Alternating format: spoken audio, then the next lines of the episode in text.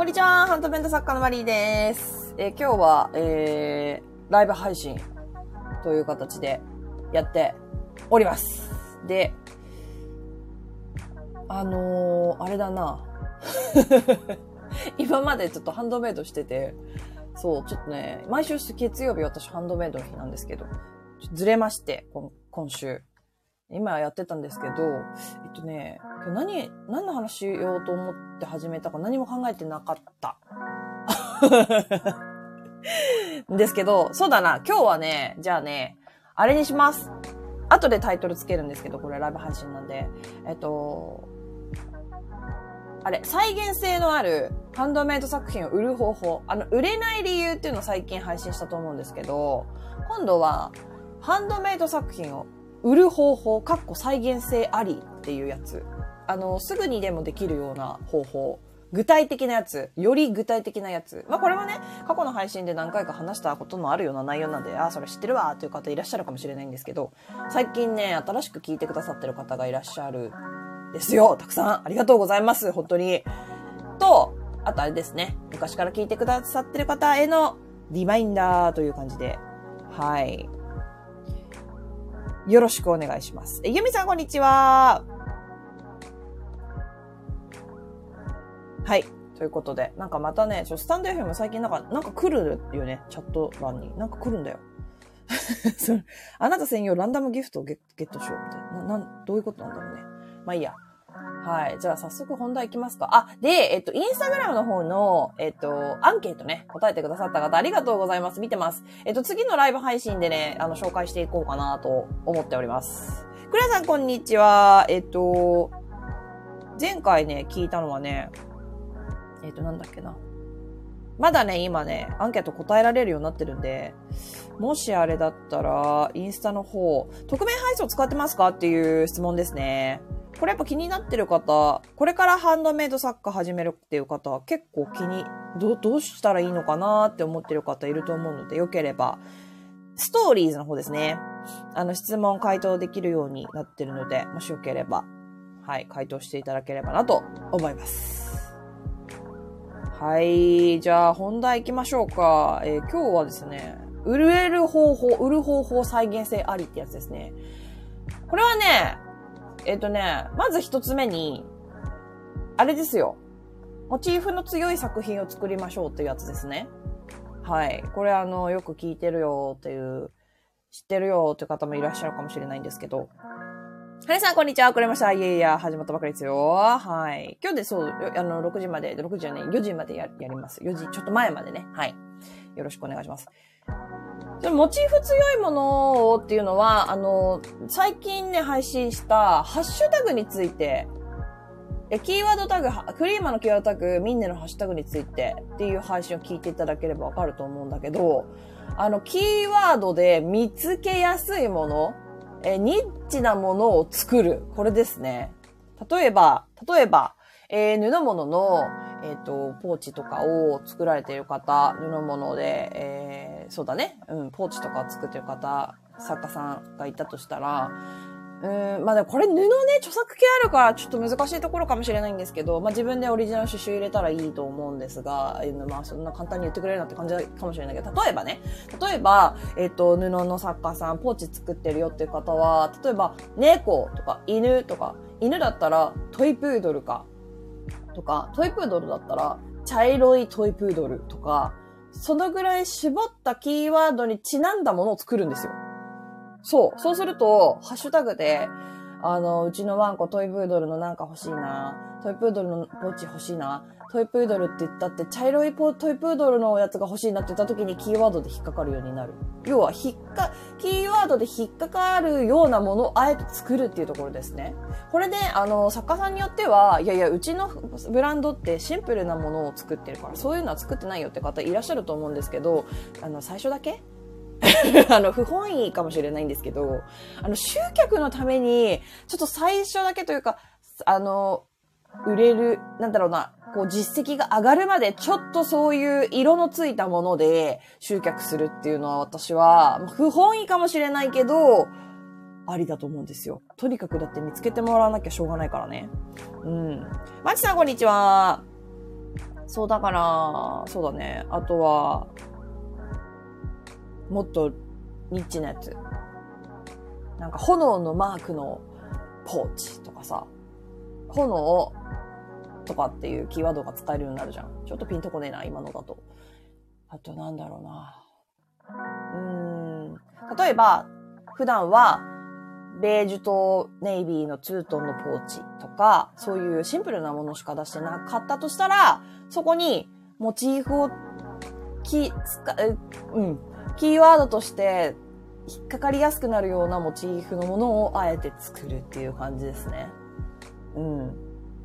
ジュンさんこんにちは。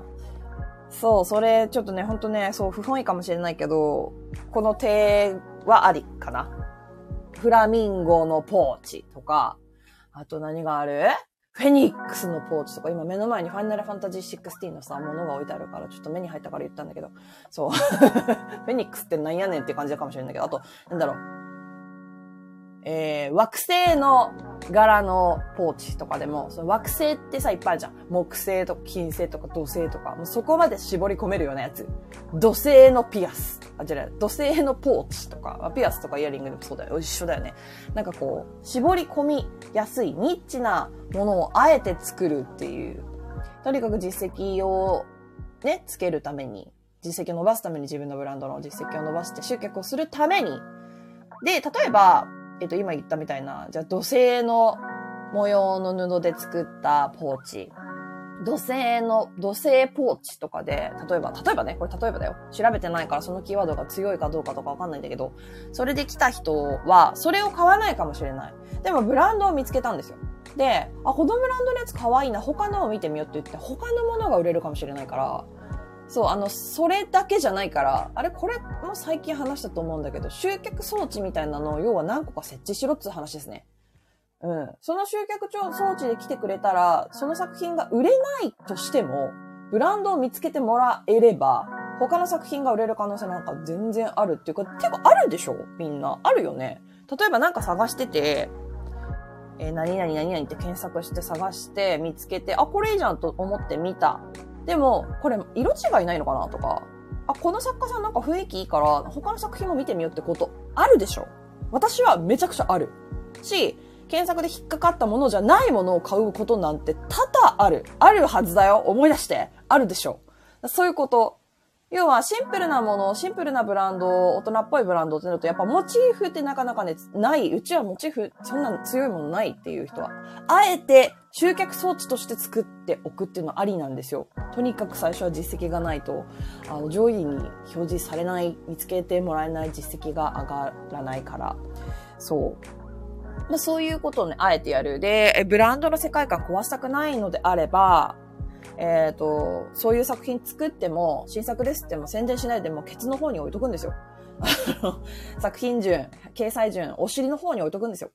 そう。そしたら、そこまで、なんだ、パッと見たときに、なんかぐちゃぐちゃ？なんかシンプルなブランドっぽいのに、なんか急になんでこれ、なんか犬のモチーフのやつがあんな、とかにはならないでしょうそう、不本意かもしれないけど、私はその手はかなり有効だと思うんですよ。自分が嫌いなモチーフだったとしても、キーワード的に強ければ私だったら作る。とにかく来てもらわなきゃ意味がないからね。アクセスが伸びた。アクセスされてるこのハンドメイド作家さんのページって、Google とかが認知してくれたりとか、えっと、まあ、ミンネの中でのアルゴリズムがどうなってるのかわかんないけど、多分同じようなアルゴリズムになってると思うから、あ、この作家さんなんかすごい最近アクセスいいな。じゃあおすすめの上の方に載せとこう。とかっていうアルゴリズムの判断、AI の判断っていうのはあるから、その理、その、そういう理由で、売れなくていいから、モチーフの強いものを集客装置としての作品を何個か出す。これは、かなり再現性が高いと私は思ってます。し、私のブランドは、正直、その方法を使って、上位表示させ、させ、さ、上位表示されるようになったと断言できます。私はその方法を使った。マジで。本来私が売りたいものってそれじゃなかったんだけど、まあでもそれで集客があって、この作品でめちゃくちゃ集客がある、ある。まあ売れ、売れてはいるんだけどね。そう。でも、他の作品も売れるようになったなっていうのは完全にあるから、あの、真似してください、これは。やってください、ぜひ。ぜひやってください。うん。えー、キャンディーさん、のたさん、こんにちは。もし自分で思いつかなかったら、これ宣伝みたいになっちゃうけど、コンサル依頼してください。私が提案します。新作の提案。あの、こういうのを作ってみたら、キーワード的に強いんでっていうアドバイスも全然できるんで、はい。これはもうガチめの話です。あの、再現性があるからやってほしい。不本意かもしれないけど。そう。ブランドによってはね、やりにくいだろうな、それは。やりたくないだろうなっていうのは、あ、あるのよ。わかるのよ。うん。あるとは思うの、ブランドさんによってはね。そうそうそう。でも、かなり、私自身が身をもって経験したことなので、ああ、こういうふうにやれば集客できるんだなっていうところで、あの、再現性はあるので、ぜひやってみてほしいなと思います。はい。やさみさん、こんにちは。そうで、もう一つ、もう一つが、まあ、これもちょっと似た、似たというか、まあ、似たような話ではあるんだけど、あの、二次創作してください。これは、あの、はって感じかもしれないけど、これもね、あの、他の配信で話したことがあります。私一回、あの、限定配信でね、二次創作についてお話ししたことがあって、今それちょっと有料になっちゃ、にしてあるんですけど、あまり大きな声で なんだろうな、大々的に言いたいようなことでもなかったんで、うん、ちょっと気になる方はちょっと探し、あ URL 貼っときますね。はい。スタンド FM の方で限定配信したんですけど、あの、二次創作をしてください。うん。例えば、えー、例えば、例えばなんだろうな、例えば、えー、まあ、イヤリングを作っていますと。そしたら、えー、例えば、ちょっと待って、例えば何がいいかなちょわかりやすいやつがいいな。キャラクター、まあまあド、ドラえもんとかか、まあドラえもんだとちょっとあれかな。できればね、よりオタク向けの作品の方がいいと思うんだけど、あー、でもどうだろうな。うん、まあ、ものによるな、ブランドによるんだけど、例えば、今ちょっとキャラクターって出てきた、まあ、クレヨンしんちゃん。えー、クレヨンしんちゃんって赤と黄色の服を着てますよね。だから、赤と黄色の作品を作る。で、なんかクレヨンしんちゃんみたいな色味だよね。で、ハッシュタグつけてクレヨンしんちゃんの。で、SNS に流すんですよ。別にクレヨンしんちゃんのピアスを作ったわけじゃないんだけどね。ないんだけど、そうすることによって、クレヨンしんちゃんのファンにシェアされる。というか、見、見つけてもらいやすくなる。これはね、ブランドによって変えた方がいいよ。もちろん。今ちょっと目に飛び込んだ。例えば、あとは、そうだな。えー、サンリオだと、えー、黒みちゃんって結構人気ありますよね。私よくわかんないんですけど。ピンクと黒と白ですよね、黒みちゃんって。このピンクと黒と白のグラデーションのなんかを作った。黒みちゃんっぽいよね。黒み、ハッシュタグ黒みちゃん。ハッシュタグサンリオみたいので、シェアしちゃう。SNS とかで。ただ、注意して、売るときにそれ言っちゃダメ、絶対に。絶対それはダメ。それはマジでやんないで。マジでやんないで。それはあの、禁止、禁止だから、普通に。何々風とか。クロミちゃん風の、クロミちゃんカラーピアスとか、そういう風に売っちゃダメ。SNS だけで。そうすると、あの、これもね、さっきと要は同じ意味だよね。あの、強いんですよ、そのキーワードが。だから、人に見つけてもらうことができるようになる。これが二次創作してくださいって。例えば、ワンピースのルフィだったら、まあ、ルフィもクレヨシーちゃんと似た感じだけど、えブルーのズボンを履いていて、デニムみたいなね。で、え黄色いなんか腰帯みたいのを巻いていて、赤いベストを着てるでしょそう。好み3色を使ったら、なんかワンピースのルフィっぽいカラーリングになりました、みたいな。それパクリじゃないからさ。だってなんで赤と黄色とデニムカラー使っちゃいけないのに使っちゃいけないって何それ？え？って感じじゃん。そう。こういう形で、作品を作るとシェアしやすい。じゃない、リーチしやすいだね。うん。そう、ハッシュタグだ、あの SNS に拡散するだけだったら別にキャラクターの名前使ってもいいんでしょだって。ダメじゃないじゃん。全然。売るときにそれを言っちゃダメだよ。だからインスタで販売、そのまま直通で販売できるような形になってるとどうなんだろう私だったらやらないかもしれない。あの、ちょっとその辺、私やってないんで、ちょっと規約を読まないとわかんない。多分あんまり良くないよね。ダメだと思う。やんない方がいい。けど、ただの宣伝で、新作できました。なんか、ワンピースのルフィっぽいカラーだよね。みたいな一言で、ワンピース、ルフィ、ルフィ大好き、ルフィガチ勢とかっていう ハッシュタグをつけるのは何ら問題がないというか文句言われる筋合いがないでしょそう。っていうやり方。この二つが再現性のある、えー、売る方法。売る、まあ、二つ目に関しては、まあ、リーチ、SNS で拡散されやすい。なんかさ、な、見たことない？なんか、ハンドメイド作家さんが突拍子もない作品を作ってバズり散らかしてるのとか見たことない？それと一緒だよね。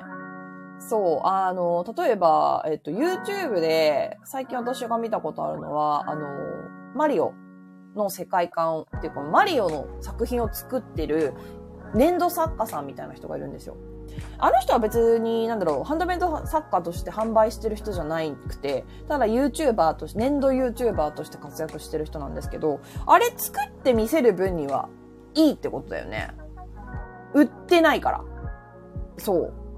ただ、あれを売る、あれはもうもろに、もろもろに、あの、マリオのキャラクターを作ってるから、あれ、まあもちろん売っちゃダメなんだけど、そう、あれ見せるだけなら OK ってことは、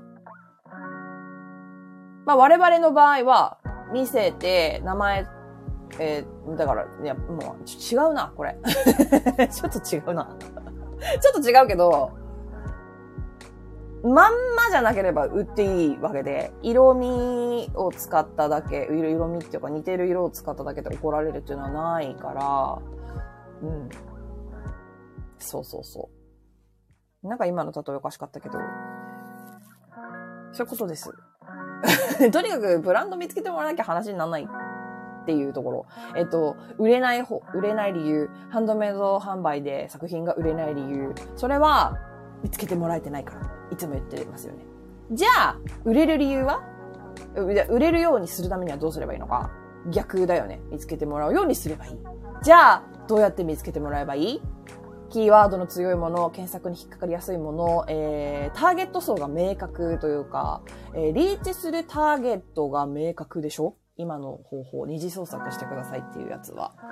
そう。で、えっと、これも言っちゃうと、あの、推し活とかやってる方ってね、概念から大好きなんですよ。だって私も大好きだから。うん。あの、推しっぽい色のものとか、私の周りのオタクたち、ね、推し活をしているオタクたち、みんな買いますよ。本当に。みんな買いますよ。そう。だからもうそこを、あの、うまいことこう、ウィンウィンじゃんだって。ね。自分は素敵なものを作り、作って、ななんていうのかな。なんていうのかな。絶対その色使いたくないとかだったら話変わってくるけどさ。うん。なんか、悪いことしてるわけじゃないし、向こうも、えー、喜んでくれるし、本当にみんな買うからね。なんか推しの出身国っぽい缶のクッキー売ってたから買ったとか、あの、そういうレベル。あの、推しの衣装のこれっぽいカラーリングの、えー、ポーチがあったから買ったとか、全然みんな言ってるからね。そう、本当にだから、そこは、めちゃくちゃ狙っていってほしいっていうか、あの、すごくこう、あの、再現性があると思います。この方法は、この二つは。うん。ですね。えーとね、どこまでこんにちは、こんにちは漏れしてたらすいません。ゆららさんこんにちは、佐藤さん、せいろさん、ななさん、こんにちは。え、のんたん、BTS のジミンのタトゥーナンバーを紫で入れたポーチがめっちゃ売れしてたけど、そういうことですか？えー、っと、タトゥーナンバーを紫で入れたポーチ。まあ、でもそういうことでしょうね。すいません。あの、タトゥーナンバーっていうのがちょっとわかんないんで、あの、そこになんだろうな、オリジナル性があったらダメですよ。ただ、番号とか数字とかだったらパクリって言われる意味がわかんないから、うん。で、売るときにそれを言ってなければ大丈夫だと思いますよ。その BTS のジミンさんっていう人ですか？ごめんなさい。私ね、わかんないんだわ。そう。そう、BTS のジミンのタトゥーナンバーを紫で入れたポーチです。って売ったらダメ。何にも言わないで、売る、売るんだったら、まあ、すごいバレバレだけどね、あの、セーフだと思います。うん。ただ、そのタトゥーナンバーのタトゥーっていうのが、そのジミンって方が入れてる、えっ、と、タトゥーが結構こう、印象、なんていうのかな、ちゃんとこう、衣装券みたいなのがありそうなもの。えっ、と、その、入れてる本人がデザインしたものだったりとか、えっ、と、公式の、えー、BTS 公式の何かのから取ってきた番号の形とかだったらダメ。それはダメ。ですね。うん。結構でも露骨だよね、それね。私だったらもうちょっとぼやかすかな。なんか、なんだろう。そうなんだけど、わかんないように、他の数字のも売るみたいな。あの、数字好きなの入れます、みたいなので売るとかだったら、ぼやかせるよね。で、じゃあ宣伝どうするのって言われたら、えっ、ー、と、BTS の自民好きの友達から、えっ、ー、と、オーダー受けて作りましたって言ってシェアするかな。ハッシュタグつけて。うん。かな。それとは別に問題ないというか、ちょっとぼやかされるというか、まあ、わ、わかるけどね。ああ、そういう意図だろうなっていうのはわかるけどね。わかるけど、全然、だってめちゃくちゃリーチしやすいし、そんなバズりやすくいのはもう目に見えるよね、それって。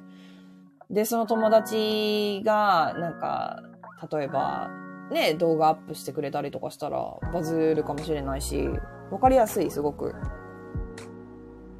のんたんさん。レビューもファンだろうなって人が買ってました。まあそうなるでしょうね。うん。いや、すごくいいやり方だと思います。あの、著作権侵害してなければね。あのー、ダメだからね。本当にダメだからね。あのー、例えば、なんだろう。公式のあの、アーティストグッズでさ、あの、たそのアーティストがさ、ライブグッズとかでアーティストさんが、あの、描いた直筆のイラストを使った T シャツとかさ、なんかそういうの売ってたりとかするじゃん。あれのイラストを使うとか、マジで、もうこんなん言わなくてもわかると思うけど、絶対ダメだし、それは。うん。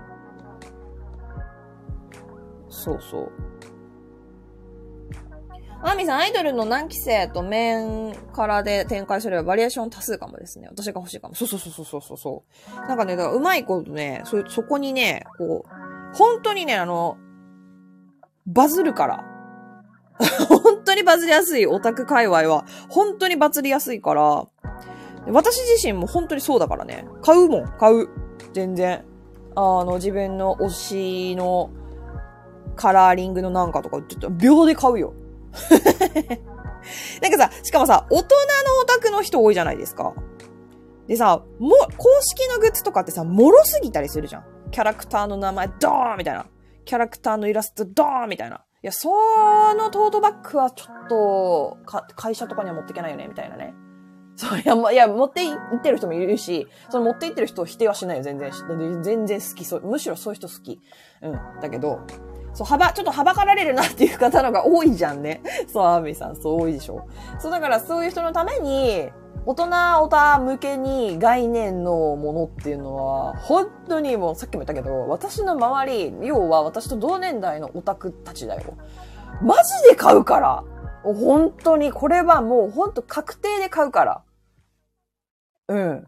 あの、ちょっと根が張るものとかだと、なかなかどうしてそう、ね、うまいことはいかないけどね。ちょっとしたものだったらもう秒で買うよみんな。うん。ゆみさん、ぜひやってみて。やってみたいでしょ？ちょ、やってみて。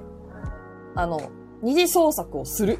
あのね、もろ二次創作しちゃってもいいよ、なんなら。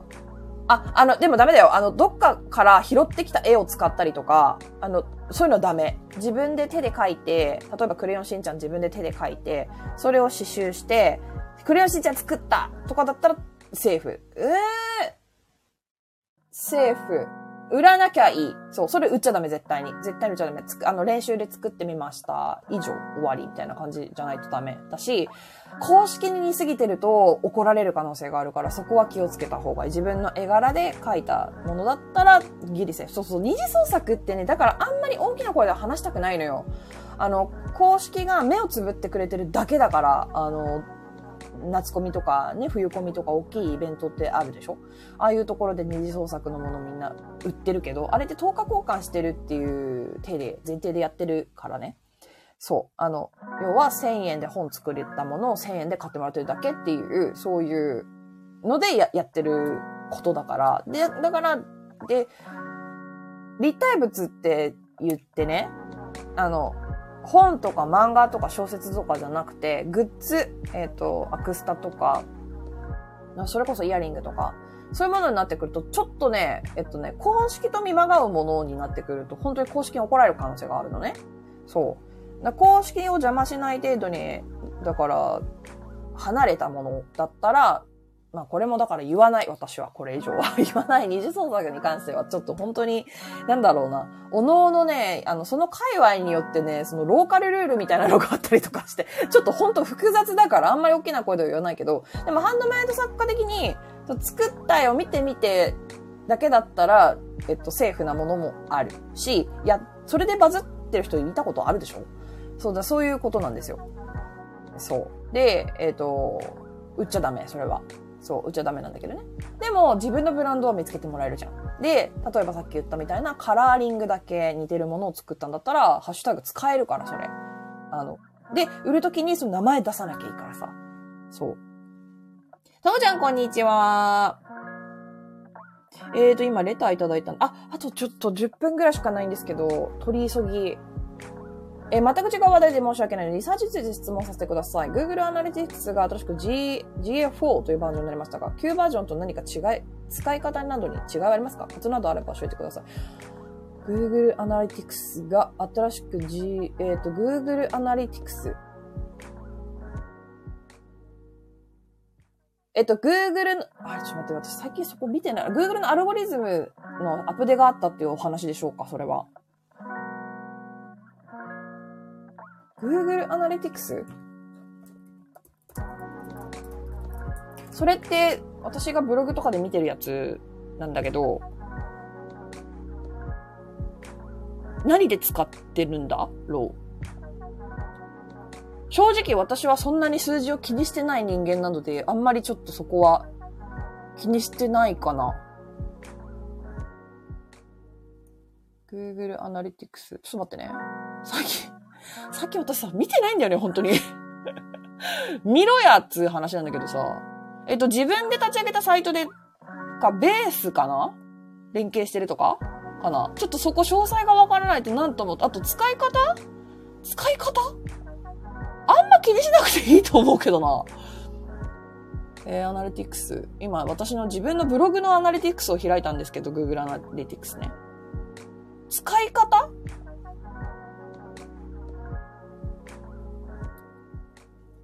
私、設定変えないと見れなくなる。あ、シンフォニーさん、アナリティクス設定変えないと見れなくなると思います。えっと、私は、あ、あ、やってないわ、まだ。やば。ちょっと待って。